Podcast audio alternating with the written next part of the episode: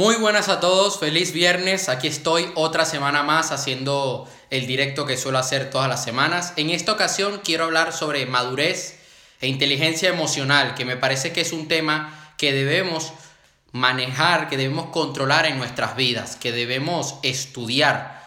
Porque a veces pensamos que lo sabemos todo, que podemos lidiar con cualquier cosa y lamentablemente no es así. Yo he tenido el disgusto de decirme a mí mismo, yo puedo con todo, no me va a pasar nada malo, y de repente la vida me pone frente a una situación y no sé cómo responder ante ella y aún así tengo que salir adelante y tengo que sacar todo lo que tengo dentro.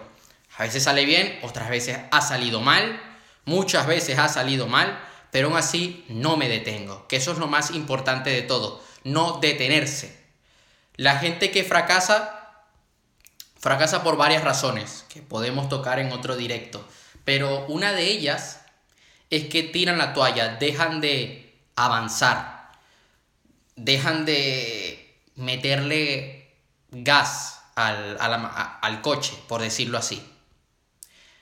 Mm, pierden dirección, no saben qué es lo que quieren y lo que termina pasando es que, bueno, se dejan llevar por el azar. Un saludo a la gente que se está conectando. Y quiero ya iniciar con este tema. Muchas veces damos por hecho que por tener mayor edad vamos a tener mayor madurez y que por lo tanto tomaremos mejores decisiones. Y no es así. Yo he visto personas mayores que yo que ante una situación X no saben reaccionar. Yo sí sé cómo reaccionar, sé cómo lidiar con ella, pero ellos no. Me ha pasado. Me ha pasado que me dicen, oye Aaron, es que no sé qué hacer, pero, oye, ¿cómo que no sabes? Tienes más experiencia que yo, sabes más que yo, tienes más edad que yo, deberías saber cómo afrontar esta situación. Y no saben cómo hacerlo. Yo he visto personas que son menores que yo también y que lidian con algo de una mejor manera que como yo la podría lidiar. Que tampoco es que me vaya mal haciéndolo. Que tampoco es que yo agarro y, y, meto la pata, no. Pero podría hacerlo aún mejor. No es un tema de edad, es un tema de saber gestionar nuestras emociones. La sabiduría no tiene edad, señores. Hay personas que piensan que porque tienen 30 años saben más que una persona que tiene 20. Y no es así todo el tiempo. Se supone que si tienes mayor edad tienes mayor madurez. Se supone. Pero no tiene por qué ser así. No en todos los casos es así. Yo he visto muchos pringados de 24, 25 años por la vida que no saben qué hacer. He visto muchos pringados con 18, he visto muchos pringados con 40, incluso con 50. Y no es un tema de edad, es un tema de sabiduría de conocerse a sí mismo. Un saludo a toda la gente que se está conectando. La madurez emocional no se alcanza con los años, se alcanza con nuestra capacidad de resolver conflictos. Es en el conflicto donde en verdad nos ponemos a prueba. Hay gente que va por la vida evitando problemas, evitando errores. ¿Qué es lo que termina pasando? Que no aprenden, no experimentan al 100%. Yo muchas veces me he equivocado emprendiendo, me he equivocado en una campaña de marketing, me he equivocado haciendo un video. Pero si yo evito esos errores, no estaría haciendo este directo. Si yo hubiera evitado todos los errores que he cometido haciendo en otros directos, no estaría aquí. Porque diría, bueno, no quiero cometer un error a la hora de hablar, entonces no hago el directo y no ayudo a nadie. Claro, es que cuando nosotros evitamos algún mal rato, un error, un mal momento, estamos evitando también un triunfo, porque detrás de ese error, de ese mal momento, hay una victoria esperando por nosotros. Hay una recompensa. Lo que pasa es que aún no es visible, pero está ahí detrás. ¿Qué pasa? Que no es nada fácil.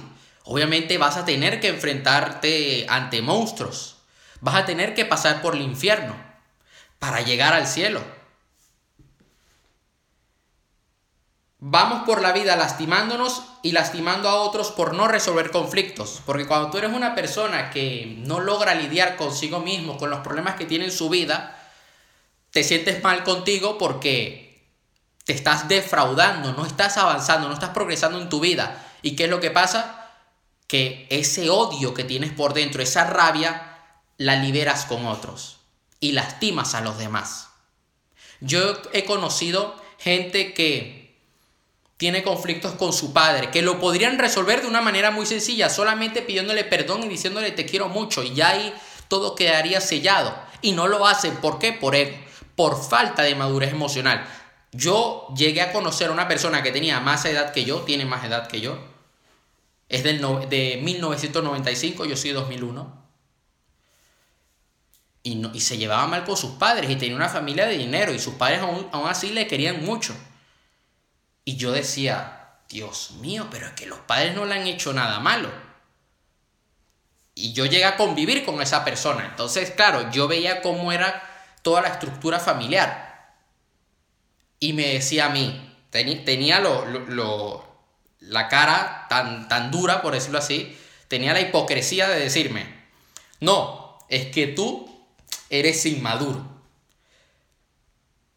Ok, no soy perfecto, no lo sé todo. Aún me falta mucho camino por recorrer, sí, pero yo no me comporto así con mis padres. No es un tema de edad, es un tema de saber gestionar los recursos que nosotros tenemos. El primer tip que quiero dar hoy. Debes aceptar que tendrás un saludo a Paul Purra. Te echo de menos, cabrón. Debes aceptar de que vas a tener tus días buenos y tus días malos. Yo a veces me siento mal conmigo mismo porque no estoy al 100% en un día o porque durante una semana he estado mal anímicamente y no todo el tiempo vamos a estar felices. Un jugador de fútbol no va a marcar gol todos los partidos. Un boxeador no va a ganar todos los sparrings. Puede que se retire invicto como Mayweather, pero te aseguro que en alguna ocasión Mayweather haciendo sparring en su juventud perdió. Messi ha jugado malos partidos. Un portero le marcan goles. Un portero que no le marcan goles no es portero. No sabe jugar. Un portero que no se ensucia en un terreno de juego, no juega. Y eso me lo enseñaron cuando yo era pequeño, cuando yo jugaba de portero, cuando jugaba fútbol. Tendrás tus días buenos donde te sentirás estupendo, lleno de energía, que puedes devorarte el mundo y tendrás esos días donde te da ganas de llorar, donde quieres tirar todo a la basura, donde quieres rendirte. Yo soy una de esas personas que se exige mucho y caigo en la trampa de decirme, no, es que yo debo estar bien hoy y estoy fatal. Y digo, no, yo debo estar bien, yo debo estar bien, yo debo estar bien. Y me machaco a mí mismo. Y me ha pasado. Y recientemente me ha pasado. Y todo pasa por aceptarlo. Aceptar de que no estás bien, pero de que puedes seguir adelante y que debes ser agradecido con todo lo que tienes y con todo lo que vas a tener. Yo aún, aún estando mal, me levanto a las seis y media de la mañana hacer ejercicio y sigo trabajando. Y yo, ha habido directos donde 20 minutos antes, una hora antes, estaba fatal y aún así me pongo frente a la cámara a trabajar. Acepto de que mi día no está siendo el mejor, pero sigo adelante, porque en eso se basa la madurez emocional, no en machacarte a ti mismo, no en decirte soy una mierda, en es aceptar de que habrá momentos buenos y habrá momentos malos, de que debes saber bailar bajo la lluvia, Aprende a gestionar tus emociones, diseña mejores respuestas ante hechos. La inteligencia emocional no es solo pensar en ti. Puede que una persona te diga eres inútil, eres feo, eres fea. Y tú puedes reaccionar de distintas maneras. Puedes responder, porque no. Reaccionar sería dejarte llevar por el impulso. Puedes responder diciéndole eres un idiota o diciéndole muchas gracias por tu comentario. Hasta la próxima. Ya está. Un saludo a Fulín. Me estaba acordando de ti en estos momentos, cuando estaba hablando de que yo era portero de fútbol, de aquellos, aquellos entrenamientos en la cancha natural de Costa del Este. Y lo voy a contar por experiencia personal. Ha habido personas que me han comentado por, por Facebook, por, por Instagram, por WhatsApp, oye, eres malo, eres un humo, eres no sé qué. Yo al principio caía en la pelea, es más, Voy a contar aquí una anécdota. Una vez me llamaron estafador cuando yo ni siquiera hacía videos, aún, así de la nada, me llamó estafador un tipo y me citó a un sitio a darme una paliza. Obviamente yo no fui, no, no soy idiota, yo quiero mi vida, quiero seguir vivo. La persona que me citó, me citó estaba fuerte, tenía un cuerpo muy grande, se le veía tocho y yo pues no accedí. Dije, no voy a ir, no, un saludo a Remey que dice un crack, muchas gracias. Muchas gracias. Y al principio yo peleaba y discutía con la gente. Y le decía, no, eres un hijo de puta, te voy a matar, no sé qué. Y ya después lo que agarro es que bloqueo a la persona y punto, no pierdo mi tiempo. He diseñado mejores respuestas. Me río ante el hecho. Veo que la persona quizás está pasando por un mal momento y libera toda su basura emocional de esa manera y ya está, acepto la situación. Hay personas que tú le dices una crítica, le haces una crítica constructiva y, se, y, te matan y te quieren devorar. Y hay otras que se quedan calladas y dicen, ok, voy a mejorar, voy a seguir adelante, voy a trabajar en mí mismo. Eso es inteligencia y madurez emocional. Sigamos. Hay que tener asertividad, expresar lo que uno siente y piensa sin ofender a los demás. Tú no le vas a decir Saludos Aarón y me saludos a toda tu familia, me dice Fulín. Igualmente, saludos desde Cuba, me dicen, oye, un, saludo, un saludo, ¿verdad? Te saludo hasta allá. Saludos Fulín, muchas gracias. Saludo a toda la gente. Eh, ok. A veces nosotros podemos sentirnos mal con alguien y lo voy a poner en el ejemplo de, relaciones de pareja porque lo estaba hablando con un amigo el otro día. Él decía, mira, es que yo no soy una persona de celos, pero me incomoda de que mi chica quede con tales personas, porque siento que esas personas, basándome en los hechos, se quieren aprovechar de ella y no le aportan nada, le quitan energía. Y yo le digo, ok, tú puedes, puedes hacer dos cosas. O decirle, no quedes con ellos, eres una mierda, ellos son una mierda. O puedes decirle, mira, te quiero mucho, pero bueno, no pero, porque si no sería... No, no, te quiero mucho y me preocupo por ti. Veo que te estás juntando con personas que a mí personalmente no me caen bien, te respeto, te doy tu espacio, pero oye, considero de que no te están aportando nada, de que podrías alejarte de esas personas y que podrías estar mucho mejor si no te juntas con esa gente o algo por el estilo. ¿Qué pasó? Que él le dijo esto, oye, mira, eh, siento que ese chico te está robando el tiempo, él realmente lo que quiere es aprovecharse de ti, se está haciendo pasar por... te hace ver de que él es un buen amigo, de que él te quiere mucho como amigo, pero realmente eh, su interés es otro. Él quiere ser tu sumiso sexual, le dice. Y eso tú y yo lo sabemos. Se lo dijo a su pareja.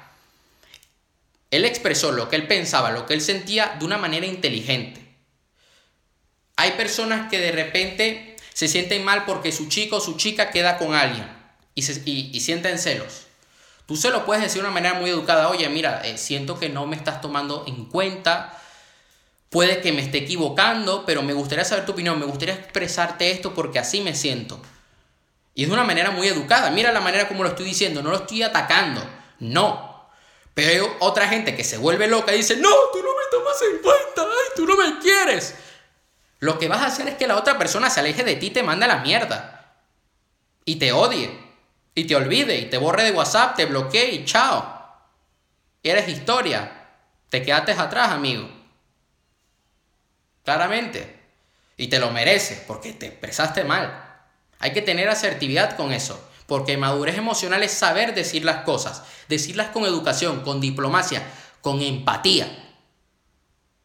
No es lo mismo decir, oye, eh, me hiciste daño, tal, a decir, mira, siento que me has hecho daño. Quiero solucionar esto contigo, quiero que podamos avanzar, que podamos solucionar esto y que sigamos adelante como, como como pareja. La comunicación es totalmente diferente. Una persona que se deja llevar por los impulsos reaccionaría de una manera agresiva. Y otra persona que sabe manejar sus emociones responde de una manera más inteligente. Aquí se me... Ay, Dios mío. Ahora sí. Ok. Voy a dar 10 tips para terminar de inteligencia emocional. Y aquí ya va que lo tengo apuntado. Y quiero un saludo a mi entrenador de PNL. Que ahora cuando termine de hacer el directo voy a seguir viendo la grabación de, de, la, de la clase del día de ayer. El primer tip, calienta tu cerebro. Inicia el día con actividades que despierten tu mente y que a la vez la reconforten. Puedes hacer ejercicio, escuchar música o meditar. Yo lo que hago es, hago ejercicio por la mañana a las seis y media, me despierto, o sea que a las 6 y 40 como muy tarde debo estar en el garaje de mi casa ya levantando pesas. Así de sencillo.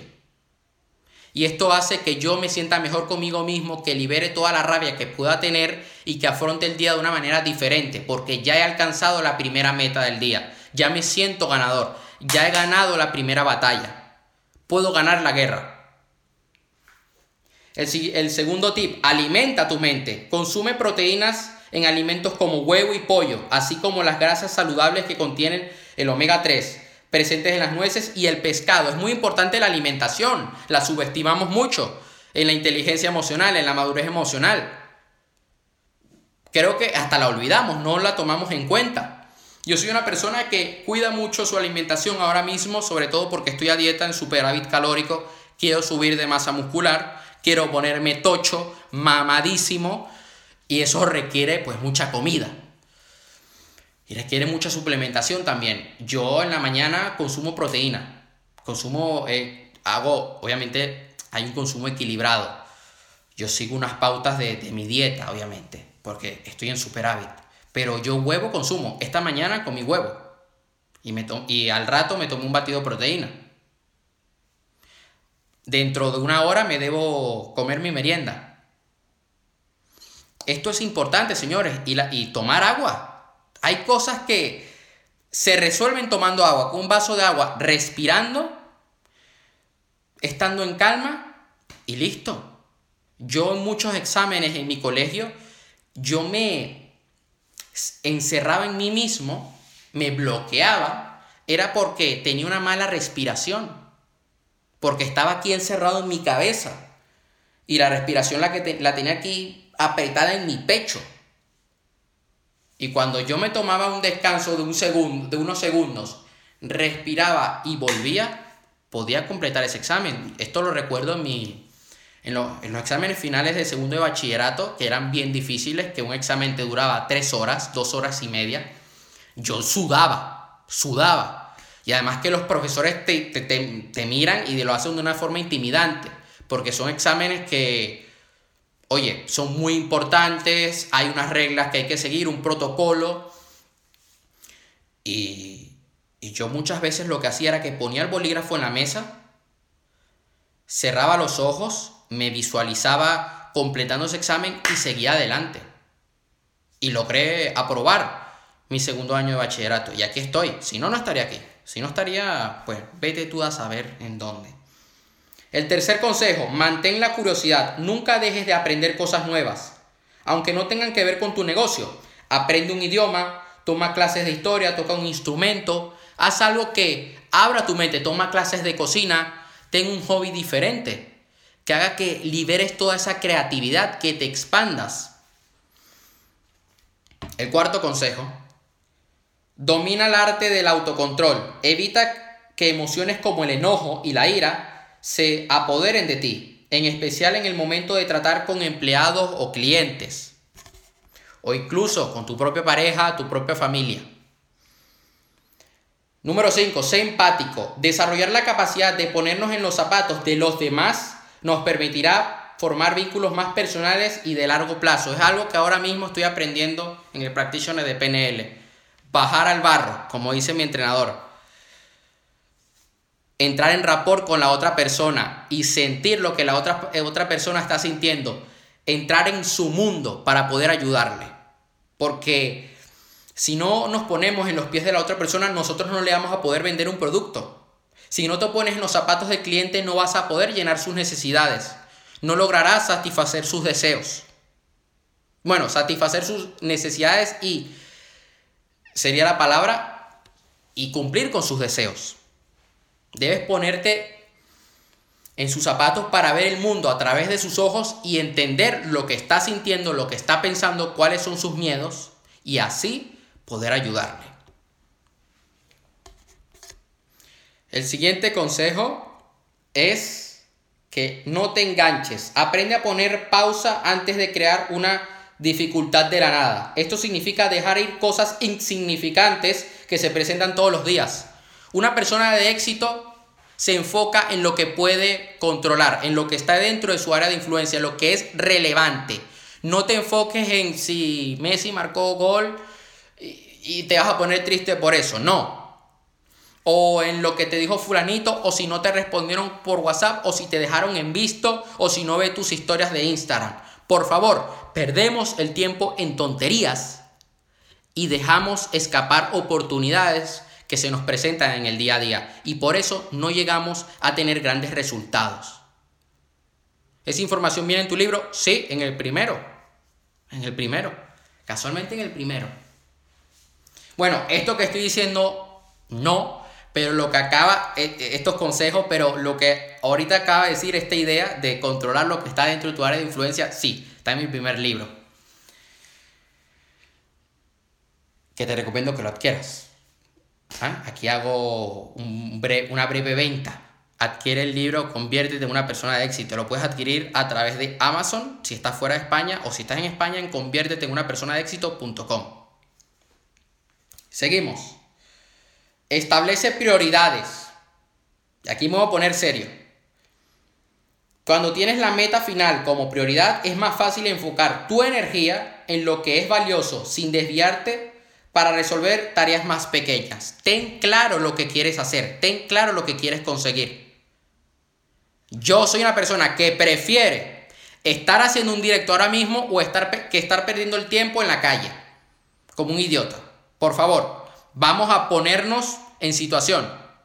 Yo soy una persona que tiene muy claro que quiere impactar en la vida de millones de personas alrededor del mundo para que tengan resultados extraordinarios en todas las áreas de su vida. Eso significa que yo debo hacer muchos sacrificios, que debo liderar con el ejemplo. No puedo salir de fiesta, no salgo de fiesta, nunca he salido de fiesta, no tomo alcohol, no soy perro, y algunos sabrán ¿A qué me refiero con esto? O sea, no soy promiscuo yo, para nada, nunca lo he sido, yo conozco gente que lo es y que se creen mejores que yo por hacer eso, y no, son unos idiotas. ¿Por qué? Porque están vacíos por dentro, porque ese vacío lo quieren llenar a través de estar con cinco personas a la vez, y lo que no saben es que están más vacíos aún, que cada vez que lo hacen están más lejos de sus metas, y que están tirando sus vidas por una tubería, por un tubo. Y yo, pues mira, sigo adelante. Y estoy contento. Así. Un saludo a Hermes. Que tengo una duda pendiente contigo. Debo hacer el video que me pediste. No se me ha olvidado. A ver si lo hago este fin de semana. Aléjate de la gente tóxica. El octavo consejo, que lo he dicho varias veces en directos. En el ámbito laboral y personal, evita de relacionarte con personas manipuladoras, mentirosas o, negativos, eh, o negativas están mejor fuera de tu vida, no te aportan nada, lo único que hacen es robarte energía, robarte recursos. Ya casi estamos terminando. Toma descansos mentales, por lo menos cada hora mueve tu cuerpo para refrescar tu cerebro. Pasea por la calle o haz estiramientos en tu escritorio, en tu habitación, etc. Esto yo lo hago cada 20 minutos. Me levanto, pego un salto y sigo trabajando. Me tomo un vaso de agua, me como una fruta y a seguir. Y el último consejo del día de hoy. Y quiero que lo apliques, sí o sí. Haz una cosa a la vez. Ser multitasking, multitarea, genera estrés y efectos negativos en tu desempeño. Enfócate en una tarea. Cometerás menos errores y serás más creativo. Hay gente que dice, no, es que a mí me gusta hacer varias cosas a la vez. Mientras estoy viendo la televisión, yo agarro y estoy escribiendo un mail y a la vez que estoy escribiendo un mail estoy escuchando un podcast. No. Así no. Oye, que puedes estar escuchando música y haciendo ejercicio. Pues sí. Pero hay cosas que es mejor, saludo a Verónica, que es mejor hacerlas por separado. No juntes peras con manzanas. Céntrate.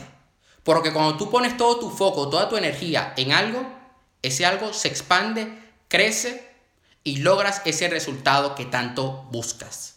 Esto sería todo por hoy. Espero que lo apliques. Si tienes alguna duda me puedes escribir por privado y estaré encantado de ayudarte. Recuerda, yo voy a poner este directo en mi perfil de Instagram, en mi canal de YouTube, en mi página de Facebook y en Spotify para que lo puedas repasar y puedas aplicar todos los conceptos que hemos tocado el día de hoy. Te mando un fuerte abrazo y nos vemos este fin de semana, que el domingo publicaré el video que suelo publicar todas las semanas, todos los domingos. Y bueno, cualquier cosa ya sabes, escríbeme por Instagram y estaré encantado. Para mí es un honor poder ayudarte. Tienes la razón, pero algunas veces somos adictos. ¿Adictos a qué? ¿A ser multitarea? Pues sí, porque para concluir, la tecnología es multitarea. Yo, el teléfono es multitarea, un ordenador es multitarea. Y, nos, y nuestro cerebro ha cambiado mucho. Y somos adictos a esto de hacer varias cosas a la vez. A mí me ha pasado, sí, acabas de decir, ok, a mí me ha pasado. Y a mí me pasa. Y yo debo, pues, centrarme, darme, me doy cuenta de que, oye, Aaron, estás haciendo varias cosas a la vez mientras estás viendo un video, estás viendo una pestaña para hacer otra cosa, céntrate y me centro y cuando me centro logro completar esa tarea. Y la meditación es algo que a mí me ayuda muchísimo. Bueno, eso sería todo por hoy y nos vemos. Hasta la próxima.